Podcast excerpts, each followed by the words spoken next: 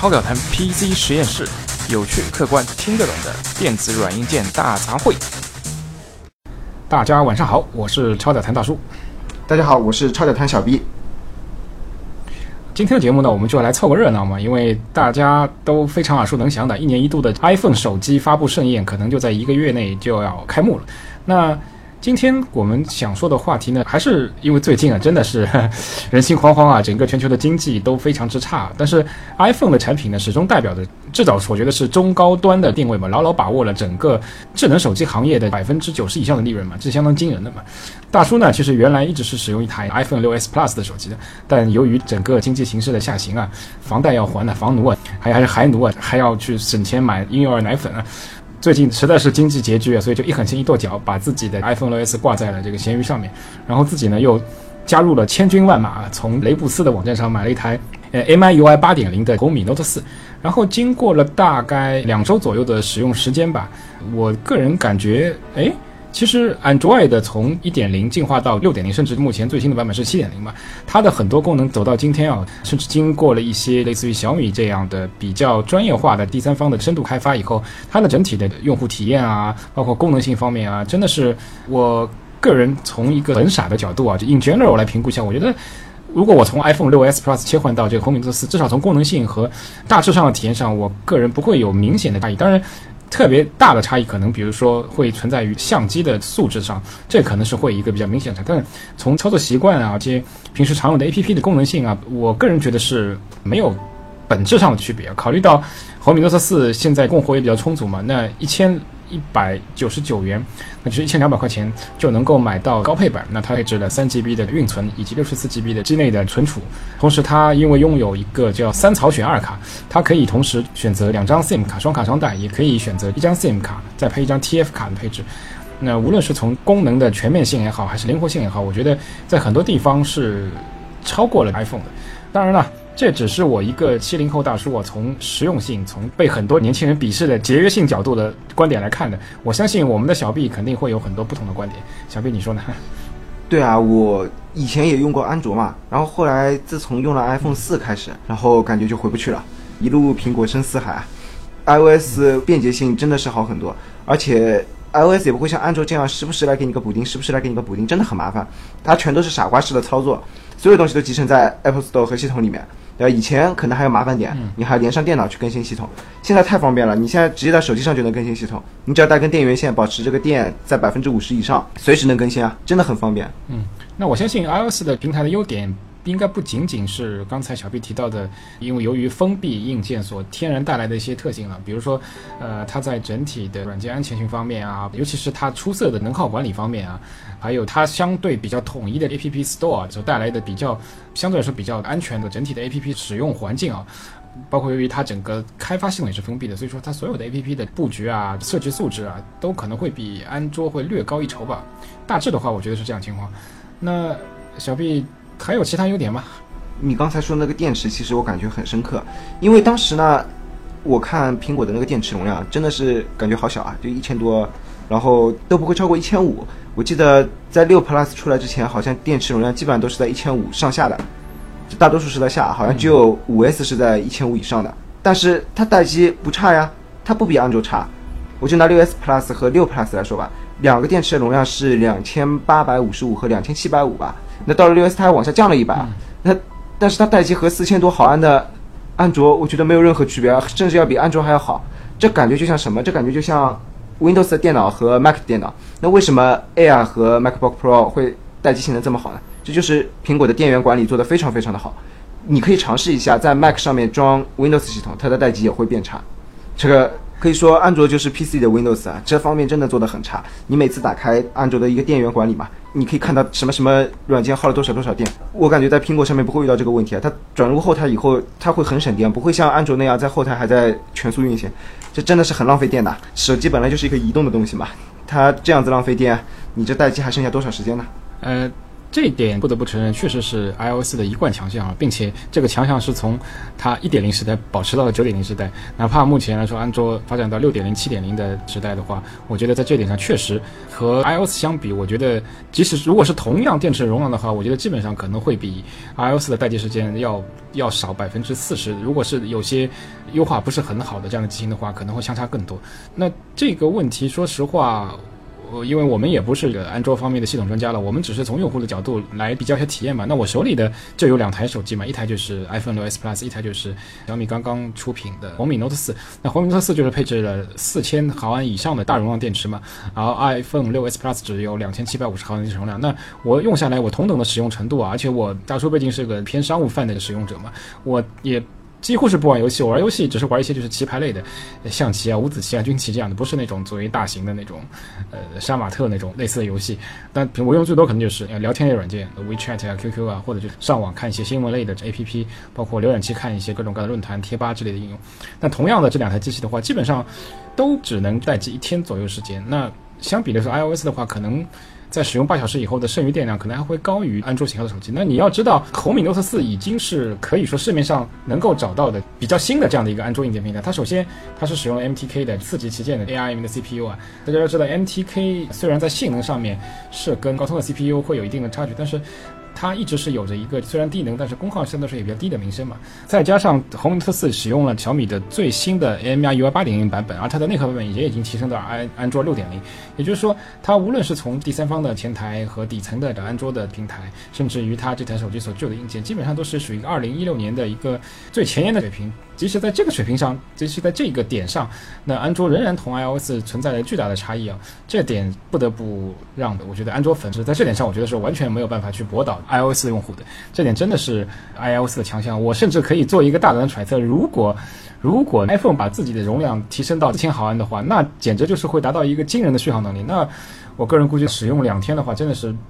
没有什么特别大的问题，但是呢，我觉得小 B 刚才说的安卓的其他的一些问题，比如说安全性啊，包括它的 APP 市场比较乱的问题啊，我觉得在类似于小米这样 M E I U I 这种八点零这种深度定制系统里面得到了相对来说比较好的解决吧。呃，首先，其实我们如果仔细看一下这个 MIUI 八点零的版本啊，它的所有的 layout 操作方式啊，已经跟之前安卓市场上。呃，装机量非常大的安卓五点零有了巨大区别，因为它的桌面也基本上是处于锁定状态的，不是说像安卓五点零之前可以任意安装。各种各样的桌面插件，说的好是中服性嘛，那说的不好的话，其实就是对整个用户界面是没有一个有效和系统性的控制。然后它的系统的安全等级啊，其实你也看到，它专门会在控制面板里面去强调一下，它目前的安卓系统补丁的截止日期是几号，这就有点像 Windows 系列一样，你可以随时更新或者是查看，知道自己的安全等级是处于什么样的一个状态。这点我觉得从某种程度上来说，Android 的性能有可能甚至还会超过 iOS，因为考虑到 Android 的用户数量远远会高于 iOS 数量嘛，那每天全球。会有海量的安全信息报告汇总到谷歌的总部吧？那他们所接收的各种各样千奇百怪的安全问题的信息量会远远高于 iOS 吧？呃，那只要谷歌有足够的人力去 handle 或去处理这一块问题的话，相信持之以恒的话，安卓会是一个很安全的系统。此外，对 MIUI 八点来说，如果你不开启开发者模式的话，那它的内部存储也是属于封闭状态的。呃，你插这个 USB 连接线连接你的 MIUI 八点零手机和 PC 的话，你是没有办法直接看到手机内部存储的所有的文件的。这点我觉得也是跟 iOS 已经是基本上是打了一个平手吧。呃，至于其他功能方面，特别是所谓 APP 授权方面，这其实。相当大程度，之前小 B 提的那个能耗比较大，包括这 APP 不安全啊，都是因为安卓相对来说是这个对 APP 权限放的比较松的这样的一个平台。那 MIUI 八点零，我我个人感觉它最大的优势就是集成了安卓五点零之前需要通过先 root 平台，然后再安装第三方的权限控制软件的方式来管理整个安卓手机系统的 APP 权限的这样的一个问题。它内置了非常好的可以管理到每一个 APP 的不同层级的数据读取权限开关的功能，甚至它对整个后台的管理也有不同形式。它提供了自己的智能模式和相对来说类似于 iOS 伪后台，就基本上它不允许任何呃 APP 进行后台操作的设置。当然也有这个默认的相对来说比较放松的模式。那但是这呢，我觉得是个双刃剑啊。其实 iOS 它就是一种非常便捷化的这样的一个系统嘛。那我作为一个普通用户来说，我真的不需要了解这么多啊。我还知道这个平台是对每个 APP 都有权限控制的。我不同还要去看啊，我我微信我我给它放几个权限，呃，我用大众点评我给它开放几个权限。这个说实话，可能对于相对来说，如果是由 Windows PC 的这种发烧流转过去的用户来说，这种管理理念对他们来说可能是比较容易接受的。但对于大部分小白来说，或者是轻度用户来说，这些观念对于他们来说可能完全是像在说外星语语一样，他们根本无法理解。也这些功能哪怕存在的话，我觉得他们也不会轻易去使用。那这样的话就造成了整个安卓系统手机耗电大、安全权限非常混乱的整体性的这个理解啊。那回到 MIUI 八点零系统的角度上来说，我觉得就如同我节目开始的时候说，我经过将近两周的使用时间嘛，我是完全是从使用了一年的 iPhone 六 Plus 的 iOS 九点 X 系统切换回安卓六点零 MIUI 八点零平台上。其实我由于不是游戏的重度玩家嘛，因为我大家知道是在游戏的范畴的话，很多的网游啊怎么样，它的安卓版本的存储记录和 iOS 版本是完全分开的。那对于这种 scenario 的应用的话，我觉得可能会有些问题。但如果你只是一个轻度用户的话，我平时就是看新闻、聊天，对吧？拍照片、刷刷朋友圈的话，我觉得使用上面真的。差异非常非常的小，而且我不得不提的是，小米手机或者是红米手机进化到 Note 四二零一六年这一代，它在一千两百块钱的这个价位上提供了一个做工真的是相当不错的水平啊！它的一些切割工艺啊、折外观工艺来上，呃，我不能说它超过了 iOS 和苹果手机的水平，但是我觉得至少它达到了百分之八九十的水平吧。这你拿在手里绝对不会有一种粗制滥造、相当廉价的感觉。相反，我觉得它是不错的一个精致的产品。哎，大叔，你刚刚说了很多安全性啊，包括系统更新这方面的事情。那我想来说一下的是苹果这一块 iOS 的更新。大家都知道，iOS 最早是不支持多任务的，它只能运行当前的一个东西。比如说，我现在在聊 QQ，然后把它转到后台，我去玩了个游戏，然后 QQ 有人叫我了，我再去看一下 QQ，那我游戏就要从头开始玩了，因为它是没有多任务的。嗯，是。但是在 iOS 四的时候，它就更新了多任务。那当时多任务界面和现在也不太一样。当时我记得是你双击 Home 键以后，会在下面出现一个小的任务条，你可以在那边关闭软件啊什么的。这可以说是 iOS 向安卓学习的地方。但是从后面，我觉得大多数都是成为了行业领导者，一直是安卓在抄袭它了，也不能说抄袭吧，可以说是借鉴，因为这块嘛没有说什么抄袭不抄袭的。然后 iOS 五呢，它更新了一个东西叫 Siri，这个东西其实怎么说呢？现在很多系统也自带这个类似的功能。就拿 Windows 来说吧，Windows 现在的小娜其实也跟 Siri 差不多。然后 iOS 七它把整体的界面改成了扁平化，而且有个很重大的更新，就是它支持了第三方输入法。当时是只有越狱才能用的第三方输入法，被很多人诟病的。那 iOS 七呢，它开始支持第三方了。那个时候我记得好像搜狗输入法、腾讯输入法都登录了 Apple Store。嗯。然后到了 iOS 八的时候呢，它让本来很激烈的指纹识别。开发出了别的功能，比如说支付宝支付啊、微信支付啊这块内容，我觉得这块这真的可以说是安卓后面在抄袭它的，因为一开始好像安卓学苹果做指纹识别的很少，自从苹果发现了这个功能以后啊，好像很多安卓手机就开始做指纹识别这样东西了。其实我觉得，就像前面所说的，其实我觉得 iOS 和安卓之间是相互借鉴。比所谓抄袭更加多一点。其实，呃，iOS 从七点零以后的很多的界面的这个设计啊，包括一些基本的，比如下拉菜单的使用啊，包括切换方面，其实都是大量借鉴了 Android 的版本的 layout 的这样一个设计。但是呢，iOS 有一点很强，就是它在硬件方面，我觉得始终是领导者。包括特别是一些大的功能性，包括刚才你提的这个 Siri 啊，呃，包括指纹的应用啊，包括 3D Touch 的使用，就是在 iPhone 6s 刚刚引入的这个功能的话，这确实都是引领整个行业的潮流的。还有一点，我觉得必须承认的是，呃，iOS 它是一个如果我们用木桶理论来来形容它的话，抛开价格，我们只看功能方面，它是一个所有的功能性方面，木桶长度都是差不多的这样的，它就导致它整体的体验都相当高，没有非常明显的短板，有吗？没有，真的是没有。但是 Android 呢，由于它是个开放平台，那品牌和不同的定制的系统界面啊，或者是配置啊，会有。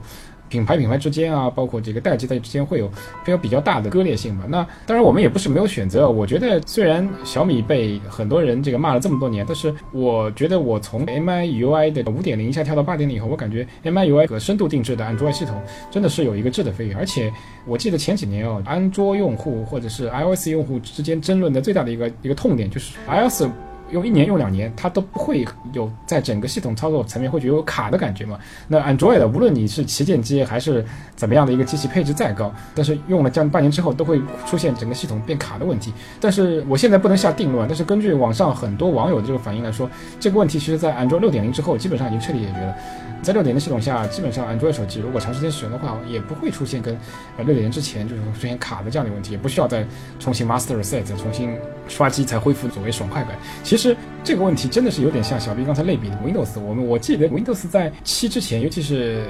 XP 这个时代的话，我觉得使用越长都会有系统越来越卡的感觉。但是我觉得 Windows 到七以后，七和十相对来说这两代，呃，不好意思，我我跳过了小 B 非常喜欢的 Win 八啊，这是 我只是不想评论这个 Win 八。但是从 Win 七以后，所有的基本上 Windows 系统的话，它也是长时间使用，也不会有这种特别卡的感觉。那相应来说，整个系统的优化真的是明显上了一个层级的感觉。如果作为我来说，我觉得目前来说，我们从抛开价格来说的话，我觉得 iOS 真正能够吸引的一个人群，应该是一是你是对系统便捷性是有非常高追求，就说我很忙，我因为我学习忙也好，我我上班忙好，或者说我不是一个硬件玩家，我就是只是纯粹为了用而用的人，我是一个轻度使用者，我没有精力，我也不愿意去去去研究这个什么呃手机。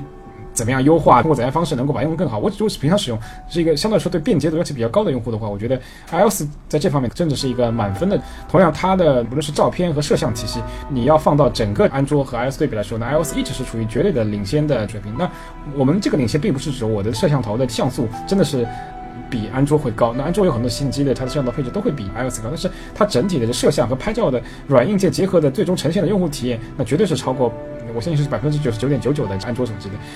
网上经常是会有人叫嚣一些，好像是说三星的部分手机的拍照效果会超过 iPhone 啊。但我个人说实话是不太白应这种说法的。我认为这里面还是会有一些问题存在的。但是，呃，为了避免争吵嘛，我们也暂时不再不对这个问题进行展开了。呃，小毕你刚才还有什么要说的吗？就是刚才你说好像对对，刚才我们说到一个问题嘛，就是你刚才所说的安卓系统升级这块。当时呢，我是上了小米的当，我看到小米平板一代嘛，非常的好，而且它用的呢是我的信仰。英伟达的这个 K 一处理器嘛，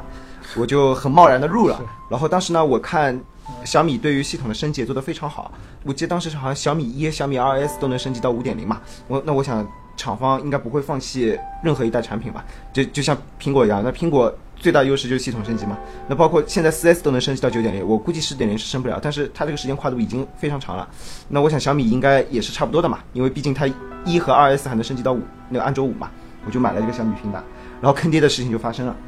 然后他以拿不到底层数据为理由嘛，它到目前我这个小米平板，它的系统还停留在安卓四点四点四，而且这个你刚刚说的那个米 UI 八非常好用，我我享受不到，我到现在还是米 UI 七啊，就感觉很坑爹啊！这出了小米平板二就把小米小米平板一给抛弃了嘛？我当时看硬件好又有信仰，我就直接买了，这不是在耍我们吗？对，呃，其实小贝你说的也确实事实。为什么？因为 Android 目前来说，它手机平台发展到六点零的话，它是一个里程碑，是一个 milestone。但是它的平板这块，整个发展的思路啊，稍微有点紊乱。我记得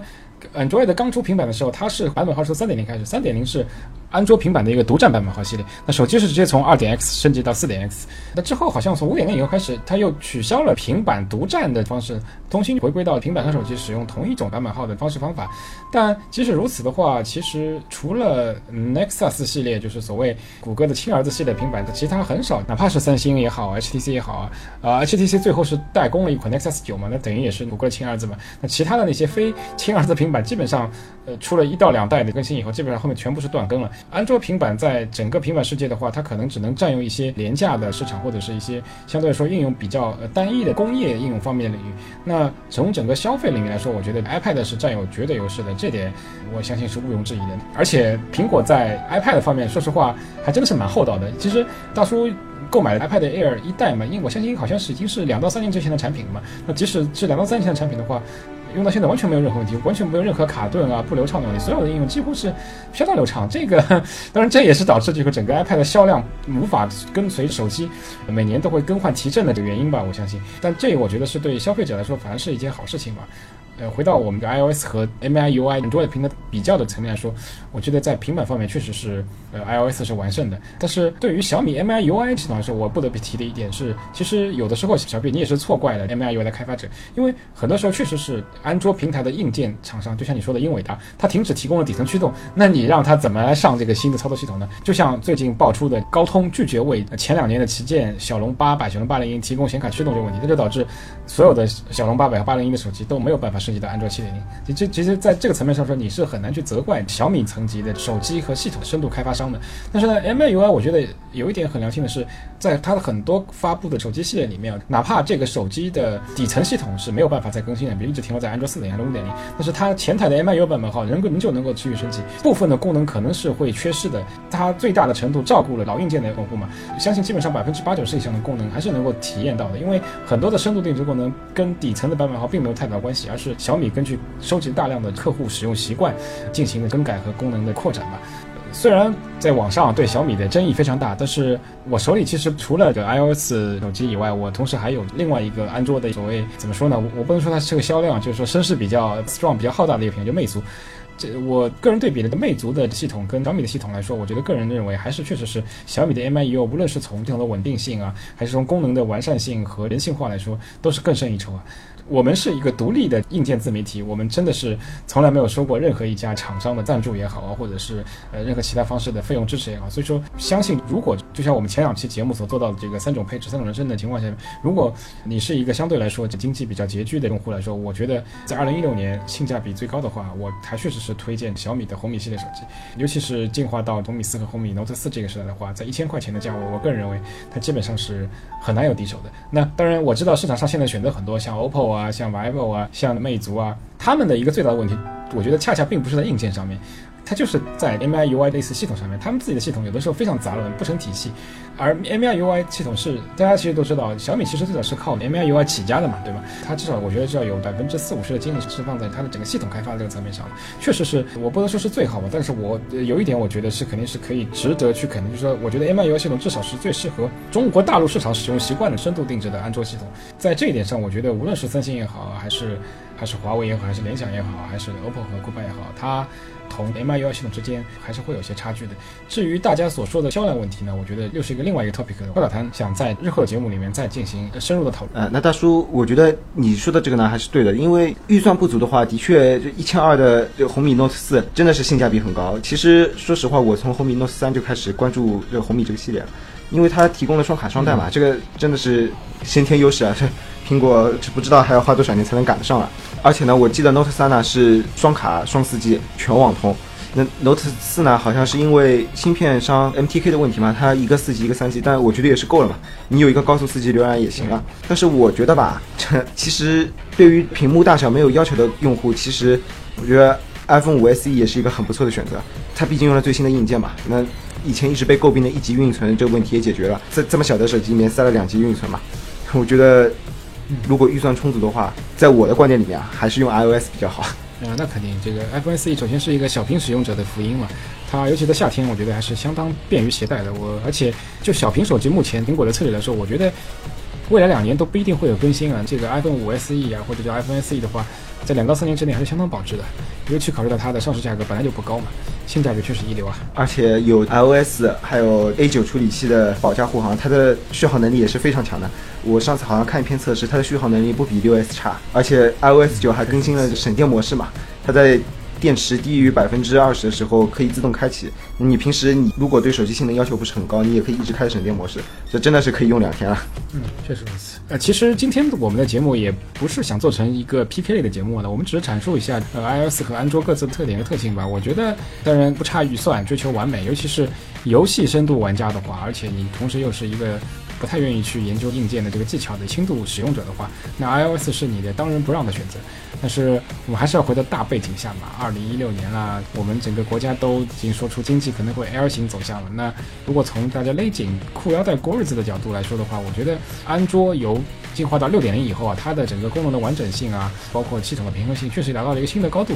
呃，由于它相对来说比较廉价的硬件成本啊，不能说成本比较低吧，可能是因为竞争比较激烈的情况导致它的硬件平台成本相对比较低。那它的综合性价比来说，我觉得。完全值得一千块钱，就类似于红米 Note 四机型的话，我觉得是绝对是买了不亏啊！我想你今年花一千二买红米 Note 四，我觉得明年再怎么便宜，觉得百分之五十的价格是肯定是能够能够售出的。尤其考虑到小米对旧机型的一贯支持啊，还有一点，我觉得对于广大呃容易掉东西的朋友，我觉得那一个千元手机来说，你可以放心大胆的就出去，无论是插在哪儿，你都你都不用特别担心啊，对吧？毕竟才一千块钱嘛。说实话，现在在一线城市的话，一千块钱手机连小偷都是看不上的，自带防。防盗属性了，这个绝对的。OK，今天的节目可能就告一段落了。最后我要说的是，无论是安卓手机的使用者还是 iOS 手机的使用者，我们都不应该以持有怎样价位的手机来作为刷优越感的方式方法。那，要知道，关键还是人。就所谓的关键还是要看气质，对吗？贝克汉姆穿上东北大棉袄，那都是非常非常帅的。如果是一个屌丝男、屌丝女的话，哪怕你穿一身奢侈品牌，也难以掩盖屌丝气质。套用到武侠的背景的话，那你是一个低手的话，手里拿着一把宝刀的话，反而成会成为你生命堪忧的一个很重要的一个点啊。高手那就不用谈了，再破的一根树枝啊，甚至一把破菜刀也能化腐朽为神奇。所以。真正要刷优越的点是不断提高你个人的素质，不断提高你个人的素养和学识，这才是秀优越的正确姿势。OK，感谢大家收听今晚的超屌摊，祝大家使用手机快乐，晚安，晚安。